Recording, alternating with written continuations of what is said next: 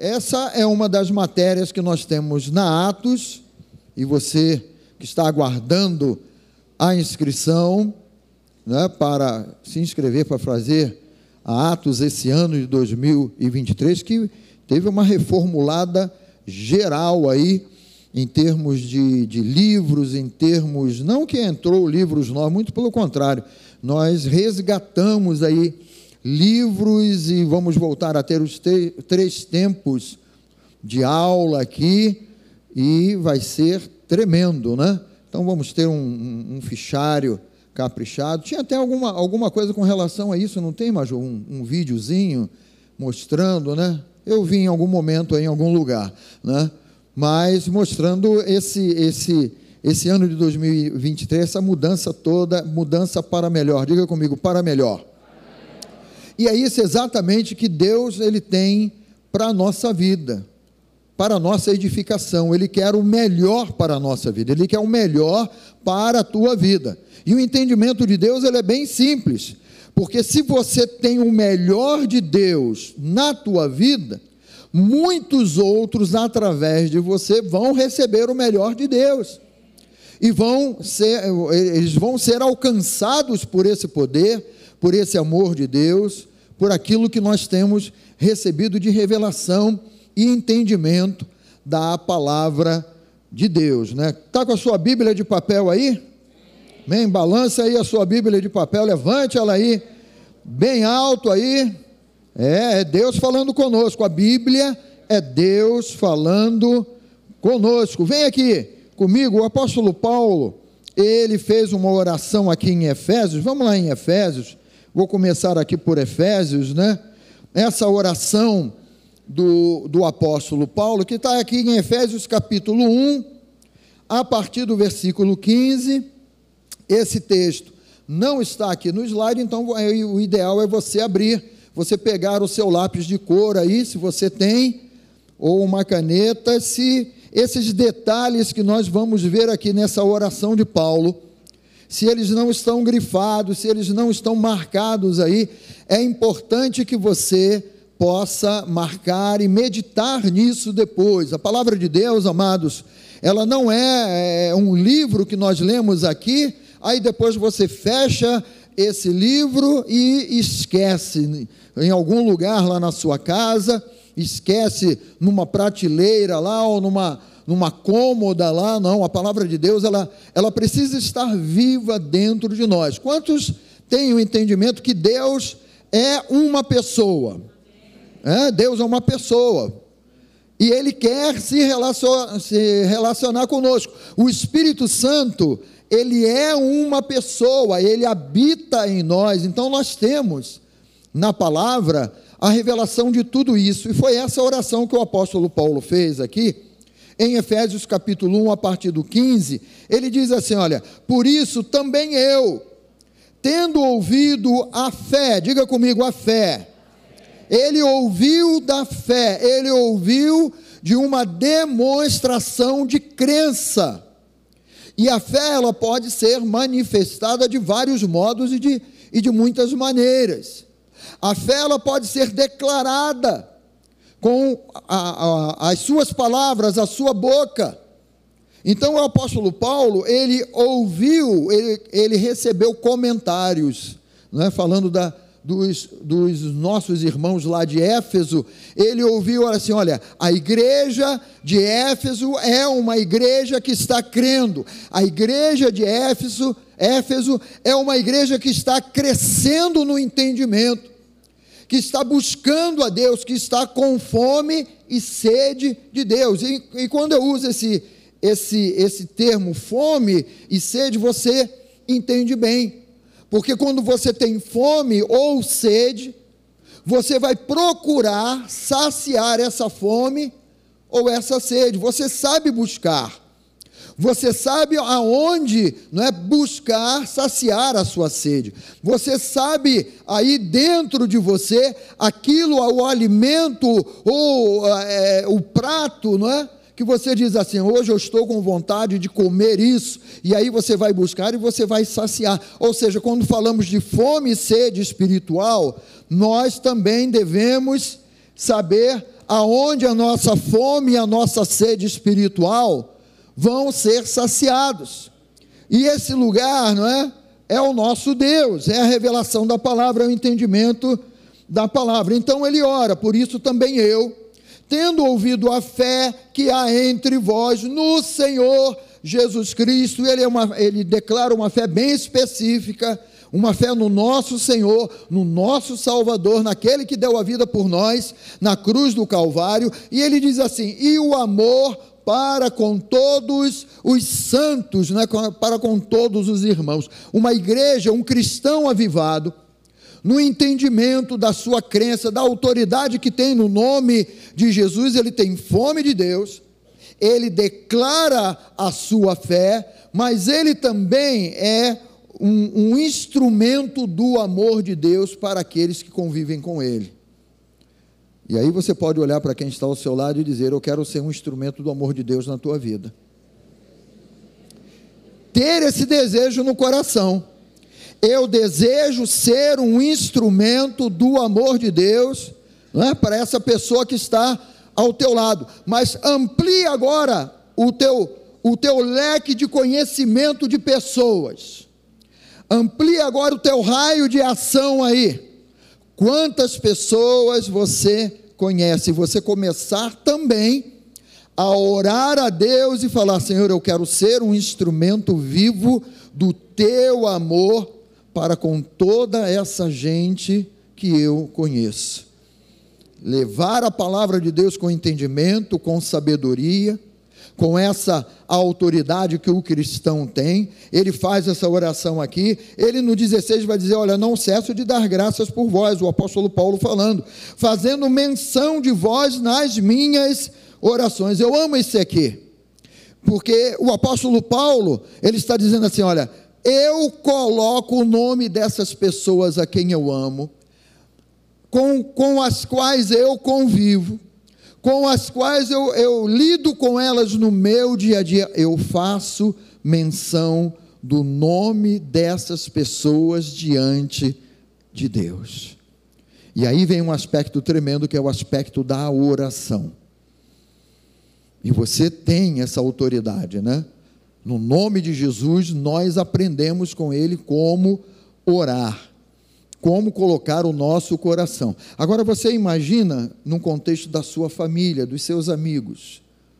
Você você não ora um dia e um mês depois vai orar e eu tenho que orar. Não. A, a oração ela precisa fazer parte de, uma, de, um, de um devocional de fé, de uma entrega de fé todo santo dia. Sabe, queridos, oração não é um momento, oração é uma, é uma constância. Oração também é relacionamento com Deus. Você tem mencionado o nome dos seus familiares quantas vezes por dia diante do Senhor? Vou te fazer uma pergunta, você vai entender. Talvez você já tenha concorrido a uma vaga numa empresa, em algum lugar, e alguém se apresentou dizendo: Eu vou facilitar a tua vida, eu conheço o presidente dessa empresa e vou comentar sobre você com ele. Quando a pessoa diz isso, você cria uma expectativa. Cria ou não cria uma expectativa dentro de você? Não, fulano é meu amigo, ele se, se se colocou à disposição, ele vai falar do meu nome para o presidente da empresa, ou ele vai falar do meu nome para o diretor da empresa, e aí eu vou ser chamado para um processo seletivo de admissão lá e tal, e você fica naquela expectativa. Às vezes você, para não ser muito incômodo, você não fica direto lá, e aí, fulano, tudo bem? E aí? Comentou com ele sobre mim? Comentou com ele sobre é, é, é, a minha disposição de trabalhar? E, mas de vez em quando você né, ia lá, e aí, conseguiu já aquela conversa? E quando a pessoa diz assim, não, ainda não consegui, não, ainda não tive oportunidade de, de ter um momento com ele, de tomar um café, sei lá, com ele para poder comentar. Aquilo ali traz, não é, dentro de você, fica aquela expectativa. Pô, ele ainda não falou. Ele ainda não comentou a minha situação. Poxa, o presidente então daquele lugar, aquele diretor, ele ainda, ele ainda não sabe que eu sou uma pessoa capacitada para trabalhar naquele lugar, para é, é, colocar em prática ali não é? tudo aquilo que eu estudei, tudo aquilo que é a minha preparação de estudo, de currículo e tal, você cria uma expectativa. Agora você imagina, você imagina você crendo na salvação da tua casa, da tua família, você fazendo menção, é o termo que está aqui na, na, na ARA, né? na, na versão Almeida Revista e Atualizada não cesso de dar graças por vós, fazendo menção de vós. Olha que aspecto tremendo, queridos. O Senhor já te chamou para fazer isso. Fazendo menção de vós nas minhas orações. Sabe o que significa isso? Todas as vezes que nós dobramos o nosso joelho e fazemos menção de alguém, diante de Deus, o nome e a vida dessa pessoa estão sendo apresentados a Deus através da tua oração. É como se Deus estivesse lá, né, sentado no trono, e aí, bom, ali está minha filha, mais uma vez, ali está o meu filho, mais uma vez orando. E o nome, ele traz, né, a sua oração, traz a presença de Deus àquela pessoa, ele está clamando direto por por aquele amigo dele, por aquele tio dele, por um irmão dele, pela, pela esposa, pelo marido, pelo filho. Ele está clamando constantemente o nome dessa pessoa a qual você está orando e colocando diante de Deus. Vai surgir na presença de Deus e o próprio Deus vai começar a cuidar do caso, da vida dessa pessoa, porque você, diga, diga comigo, eu, olhe para o lado e diga, você Agora olhem de redor e digam: Nós fazemos menção de vidas, fazemos menção de vidas diante do Pai, e o Pai começa a prestar atenção. Isso vale para pessoas, isso vale como uma intercessão de situações de situações controversas, de situações complicadas aí que você coloca diante de Deus já, e ele diz aqui, olha, presta atenção porque isso aqui é importante, né? Eu não cesso de dar graças.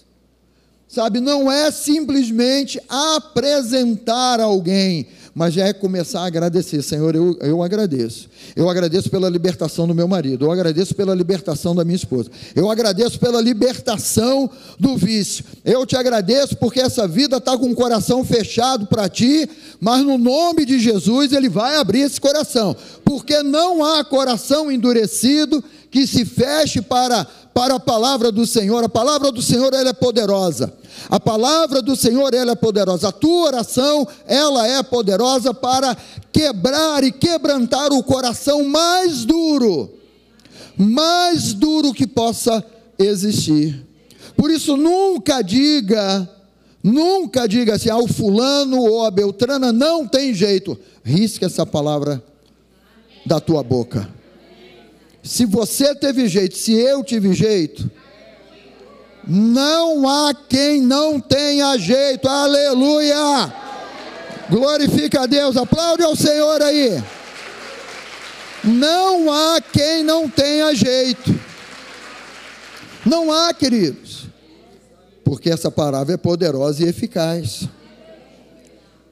Então ele faz essa menção, né? E ele diz assim: olha, para que o Deus, versículo 17, para que o Deus de nosso Senhor Jesus Cristo, o Pai da glória, eu fico imaginando toda vez que eu leio aqui o Pai da glória, né? Quantas glórias temos aqui? Você tem um pai, glória.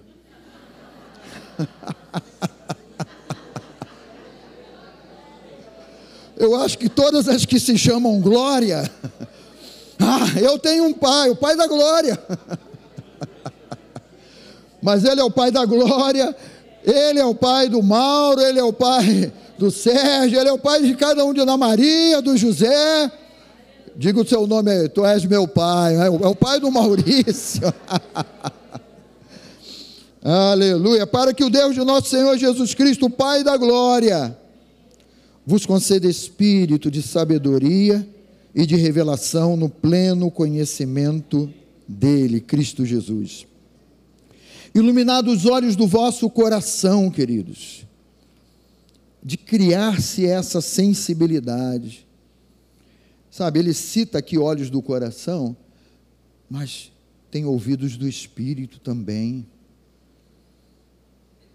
É um aspecto maravilhoso, né? Iluminados os olhos do vosso coração, para saberdes qual é a esperança do seu chamamento, qual a riqueza da glória da sua herança nos santos, e qual a suprema grandeza do seu poder para com os que cremos, suprema grandeza do poder na vida daquele que crê que recebe a palavra no coração, segundo a eficácia da força do seu poder, o qual exerceu ele em Cristo, é o mesmo poder, ressuscitando dentre os mortos e fazendo-o sentar à sua direita nos lugares celestiais, acima, diga comigo, Cristo está acima de todo principado, versículo 21, e potestade, e poder, e domínio, e todo nome que se possa referir. Jesus, ele tem um nome acima de todo nome, não só no presente século, mas também no vindouro. E eu quero que você preste atenção nesses dois últimos versículos aqui. E pôs todas as coisas debaixo dos pés. Então diga comigo, e pôs todas as coisas debaixo dos pés. E para ser o cabeça sobre todas as coisas, o deu a quem? Quem é a igreja do Senhor aí? Levanta a mão quem é a igreja aí. Tem igreja lá em cima? Tem igreja aqui? Veja, para ser o cabeça sobre todas as coisas, o deu a igreja, a qual é o quê? Diga assim, o, o, o Alexandre, o pastor Alexandre, ele pregou no domingo passado sobre o corpo, ser corpo. Não foi você que pregou? Foi, foi o Léo, né? O Léo foi na, na, na Wake, né? Sobre ser corpo. Presta atenção nisso aqui. O deu à igreja, a qual é o seu corpo, a plenitude daquele é, que a tudo enche em todas as coisas. Olha para mim aqui. Para ser o cabeça. Põe a mão na sua cabeça aí. Quem é que comanda o teu corpo? É a tua cabeça ou é o teu dedão do pé? É a cabeça que comanda. Então Jesus ele diz assim: Eu tenho esse poder. Eu tenho essa autoridade. Me foi dada. Ele venceu. Ele triunfou. Colossenses fala sobre isso. Que ele triunfou contra todo o inferno, contra todo o império das trevas, triunfou do inferno, de Satanás, expôs Satanás a uma vergonha pública, triunfou lá na cruz do Calvário. Ele tem esse poder, ele tem essa autoridade. Ele é a cabeça e diz assim: olha, a igreja, todos aqueles que creem, são o meu corpo. Mas o que, que ele fez com principados e potestades? Está aí no texto. O que foi que ele fez? Colocou debaixo. Versículo 21, vamos ler de novo aí. Acima de todo principado e potestade, poder e domínio, de todo nome que se possa referir, não só no presente século, mas também no vindouro, e pois, leia, diga comigo, e pois todas as coisas debaixo dos pés. Ora, se ele é a cabeça e nós somos o, o corpo, o inferno, Satanás, as suas hostes estão aonde, queridos? Debaixo dos teus pés de você que crê. Debaixo dos teus pés, você que crê. Você que tem esse relacionamento vivo com Deus. Você que tem esse relacionamento vivo com a palavra, isso gera em nós entendimento do poder de Deus que está liberado para a nossa vida. Ele, ele poderia ter dito assim: olha, o poder é meu, então eu vou simplesmente proteger vocês. Não, Jesus ele não faz isso. A vitória que ele tem na cruz do Calvário, ele tem para ele, ele não precisava, porque ele é, é vencedor, ele era, é, é, é, ele já era Deus antes dessa vitória, né? ele tem um nome agora, né? um nome acima de todo nome, no céu, na terra e debaixo da terra ele é reconhecido, ele tem esse nome de poder, e ele poderia dizer assim: olha, quando vocês precisarem, clama a mim, porque aí eu vou interceder por vocês. Não.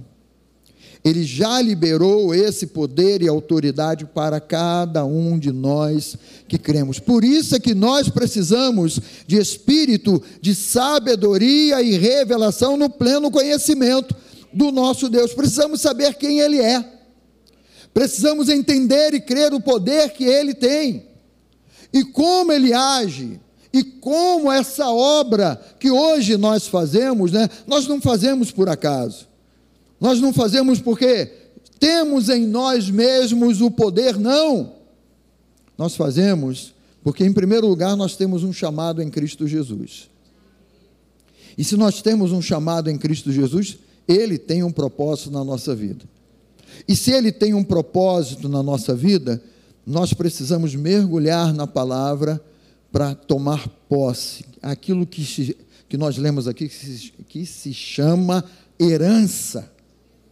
Se eu disser para você assim, olha, descobriram um tio que é seu tio, riquíssimo. Ele mora lá no interior da floresta amazônica. E esse tio tem uma herança, ele deixou para você. Mas eu nunca ouvi falar desse tio, mas me interessei pela herança. Não que você seja interesseiro eu tenho certeza que você já estaria na internet comprando uma passagem aérea. Qual é o aeroporto? Ah, não, você tem que descer lá em Manaus e de lá você pegar um voo de um jatinho que vai pousar numa, numa pista de barro, e dessa pista de barro você vai pegar um, um helicóptero que vai te levar a um lugar que só o helicóptero desce, e ali você vai montar num jegue e ele vai te levar lá no lugar, na fazenda, tem que ser uma fazenda, antigo rico tem que ter fazenda, né? Lá na fazenda do teu tio, e lá você vai tomar posse da herança. Eu duvido se você já não tivesse levantado e ido embora agora.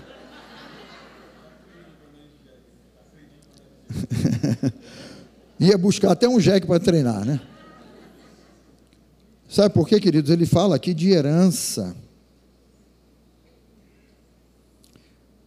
a esperança do seu chamamento, qual a riqueza da glória da sua herança. E nós recebemos essa herança em Cristo Jesus. Nós recebemos essa herança em Cristo Jesus. Agora, por que, que você está deixando a herança de lado? Porque essa herança, ela precisa, nós precisamos tomar posse dela.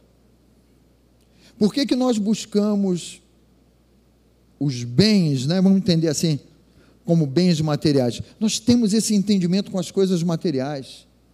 Se você tem um valor depositado na sua conta corrente, você vai lá, olha, depositar, opa, depositar, eu vou lá, e antes que é, mandem sacar, ou tirem, ou suma, eu vou logo lá pegar esse valor. Você tem entendimento de valor das coisas materiais. Ó, tem um carro zerado te esperando ali que você ganhou de presente na, na, na, concessionária que você mais gosta. Imagine o carro que você mais gosta. Você iria logo lá para. Opa, é minha herança. É algo que deixaram para mim. É algo que me deram. Eu vou lá, não vou abrir mão disso.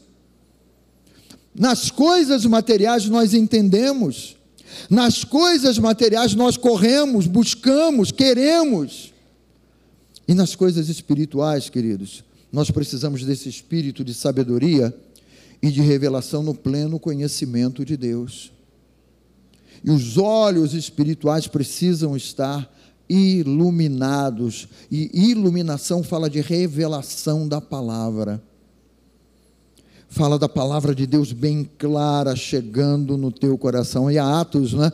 Ela é uma escola de prática de fé. Quando você vem estudar na Atos, né, você não vem para saber qual foi a máquina que teceu o manto que Jesus usava quando ele ressuscitou o, filho da viúva de Naim. Meu Deus, olha que preciosidade, né? Porque o, a máquina que teceu o manto que Jesus usava quando ele fez a multiplicação de pães e peixes, o manto não vai resolver nada na tua vida. Mas a autoridade e o entendimento revelado, por exemplo, né, de que nós já fomos colocados acima de principados e potestades você imagina todas as hostes do inferno e você espiritualmente já está numa posição acima de todos eles. E isso nos ensina que esse poder e autoridade está aqui numa crença dentro do nosso coração, morando aí dentro de você. E isso sabe o que vai evitar na tua vida? Você ter essa consciência essa fé e declarar, não é? E essa revelação da palavra, isso vai gerar em você a compreensão que você não precisa temer nada. Que você não tem que ter medo de nada. Que você não tem que temer, por exemplo, passar numa encruzilhada que tem um trabalho lá, um despacho. Porque tem muito crente que ainda faz o sinal da cruz quando vê um despacho.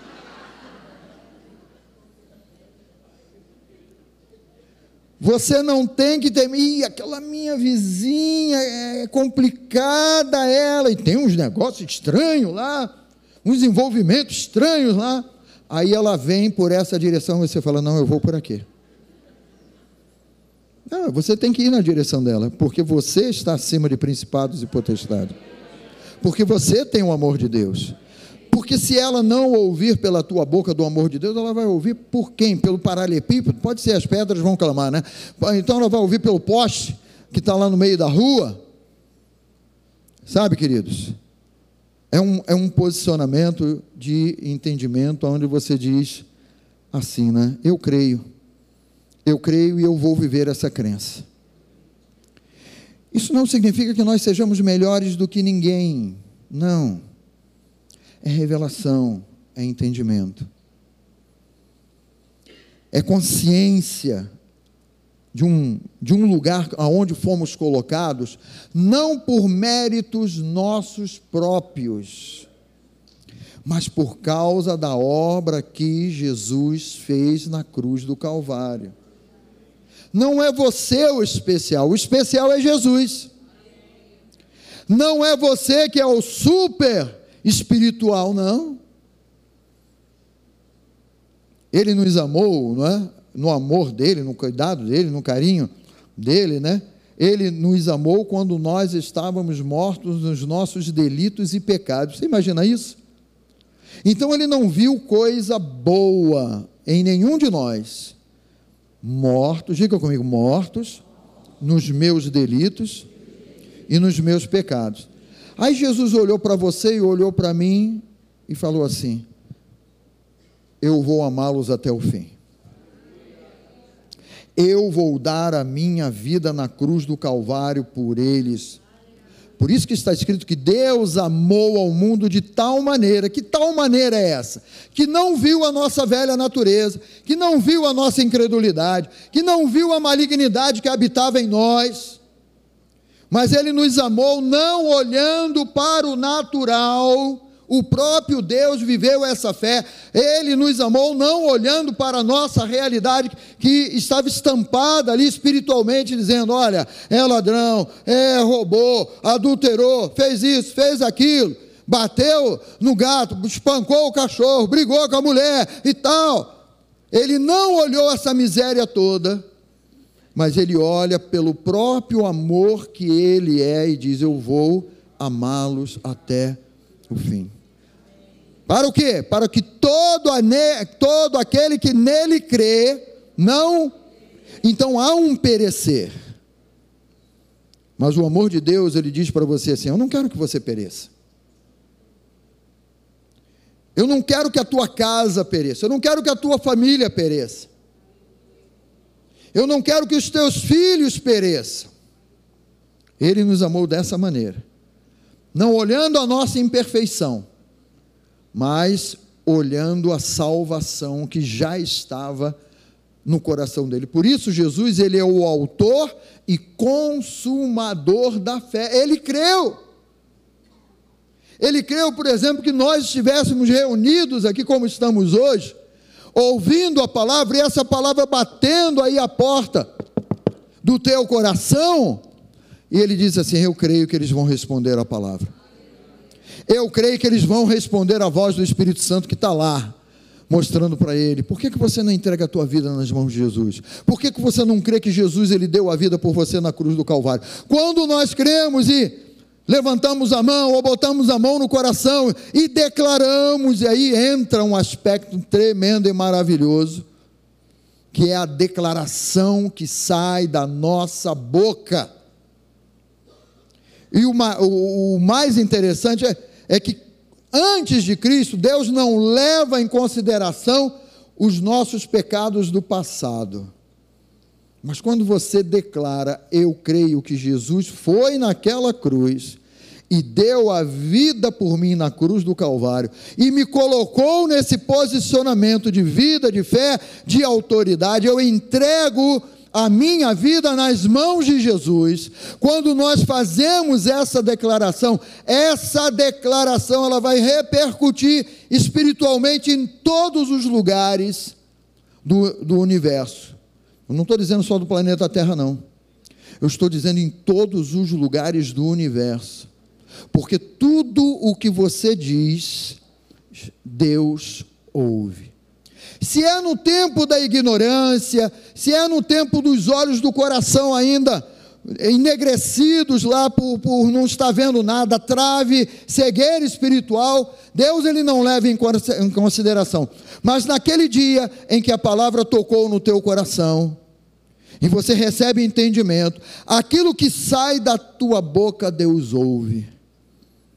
E aí você imagina o próprio Deus ouvindo você declarar: Eu creio, Senhor, que o Jesus veio para dar a vida por mim, me substituindo, porque era eu quem devia estar crucificado naquela cruz, me substituindo, e eu creio que Ele veio para me dar vida, e vida em abundância, e eu creio que Ele veio e me dá saúde, porque Ele tomou a minha miséria, doenças, enfermidades, dor e pobreza, tudo Ele tomou sobre Ele, e ele faz essa obra completa. E aí vem né, a palavra depois, na medida em que você caminha com Deus, vem a palavra e diz assim: olha, você já não está mais num patamar de escravidão.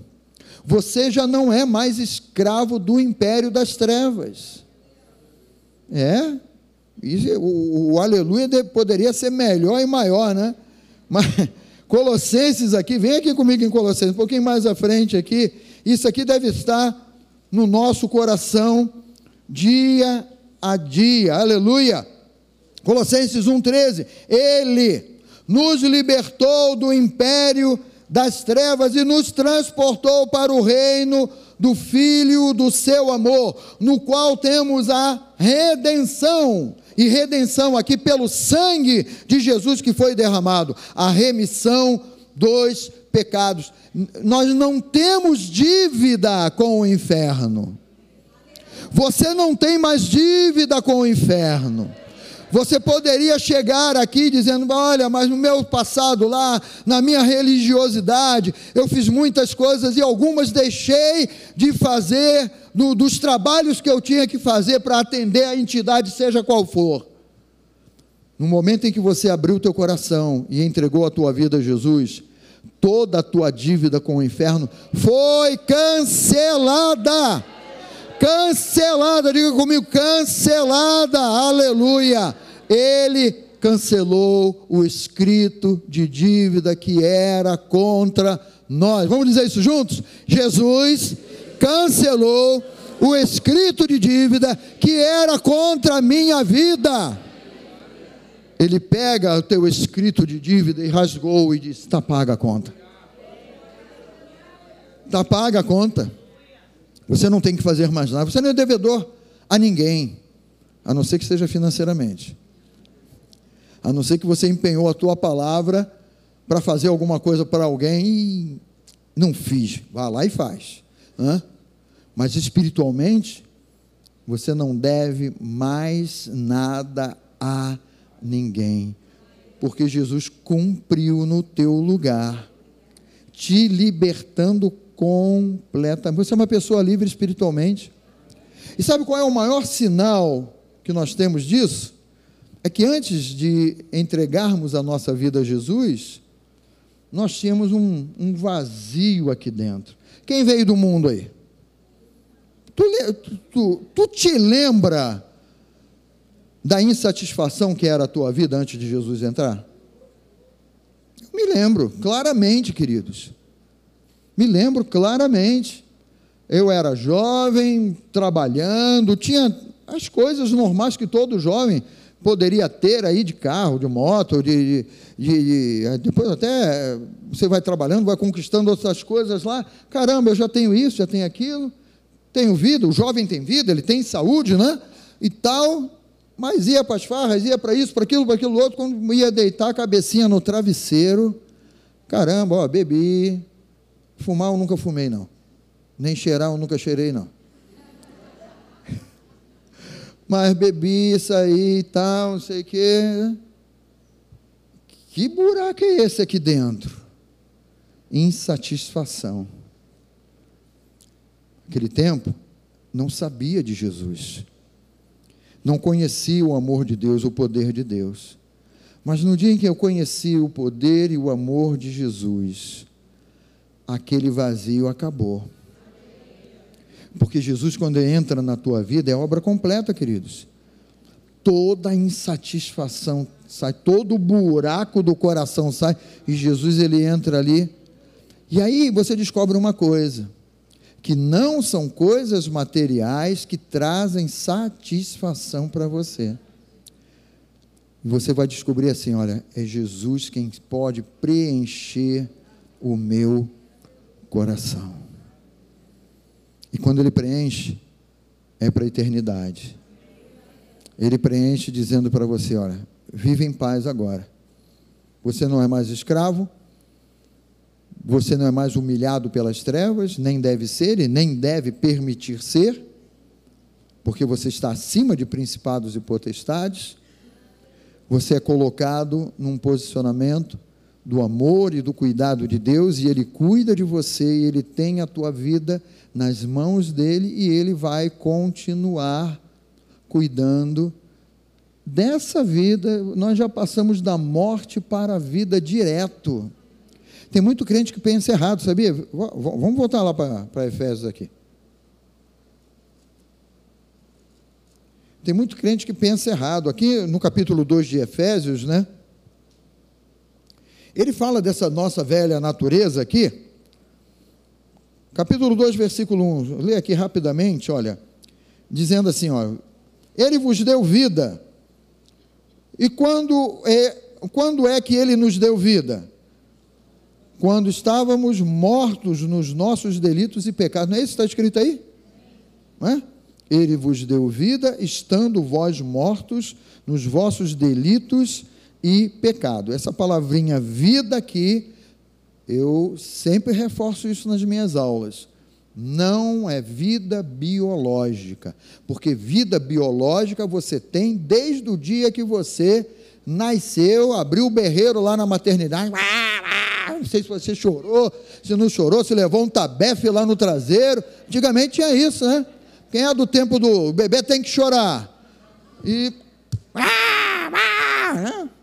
Quem levou tabefe aí no traseiro? Você não sabe, eu sei, claro, né? Papai e mamãe não contaram para você se você levou um tabefe, né? Hoje em dia não é mais assim. As crianças já não tem necessidade de chorar. Chorar é bom, né? Porque já expande o pulmão, né? Mas não precisa levar um tabefe, né? Então, vida biológica, você tem desde aquele momento.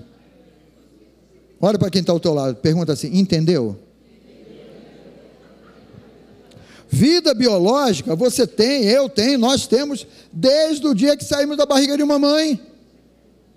Porque você saiu da barriga da sua mãe.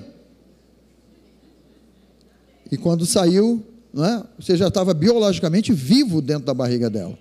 Quando saiu, opa, né? começou já a conhecer o mundo, que já não era mais aquele lugar ajustadinho, quentinho na barriga de mamãe. Já começa, ah, que isso, que né? Já andaram cortando, aí corta o cordão umbilical. Que isso? Estou me cortando já. Né? Então, vida biológica, você tinha.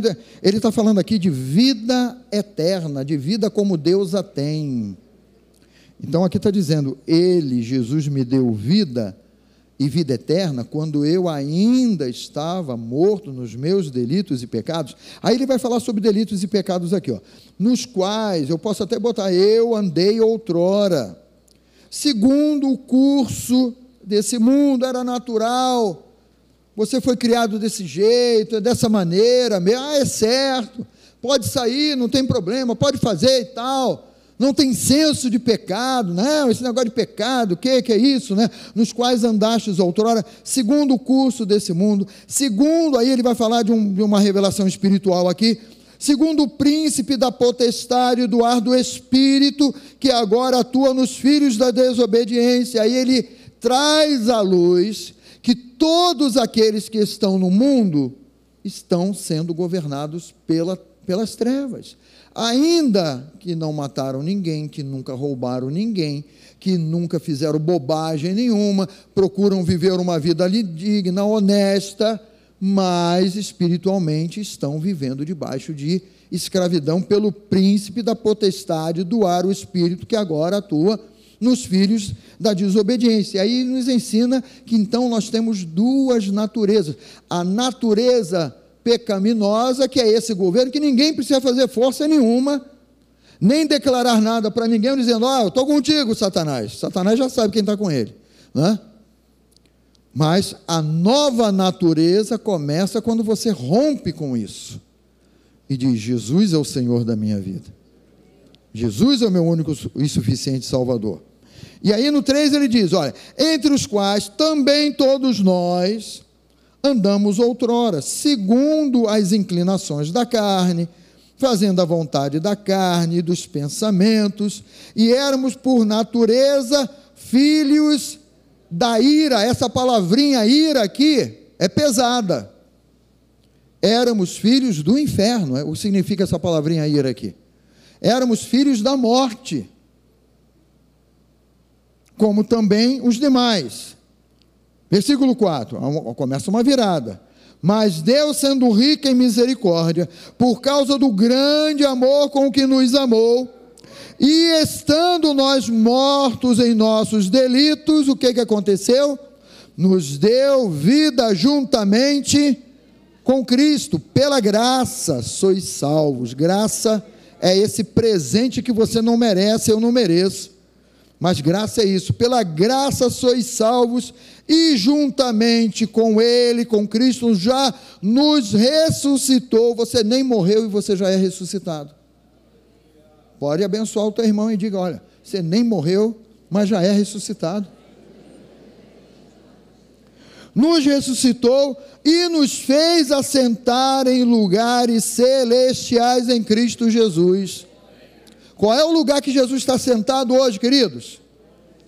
À direita Vou dar uma dica. À direita. À direita, para tirar 10. À direita de quem? Oh, nota 10 para você. Jesus está sentado à direita de Deus Pai. Mas o Espírito Santo está revelando aqui, ó, e juntamente com ele já nos ressuscitou e nos fez assentar nos lugares celestiais em Cristo Jesus tudo isso é um posicionamento de entendimento, de autoridade, do poder de Deus, do amor de Deus, que eu e você precisamos viver. Então, isso aqui é só uma palhinha para você. Faz assim. Botar uma aguinha aí na sua boca. Degustação, não é? Para você vir fazer atos conosco esse ano de 2023. Vamos ficar de pé, querido?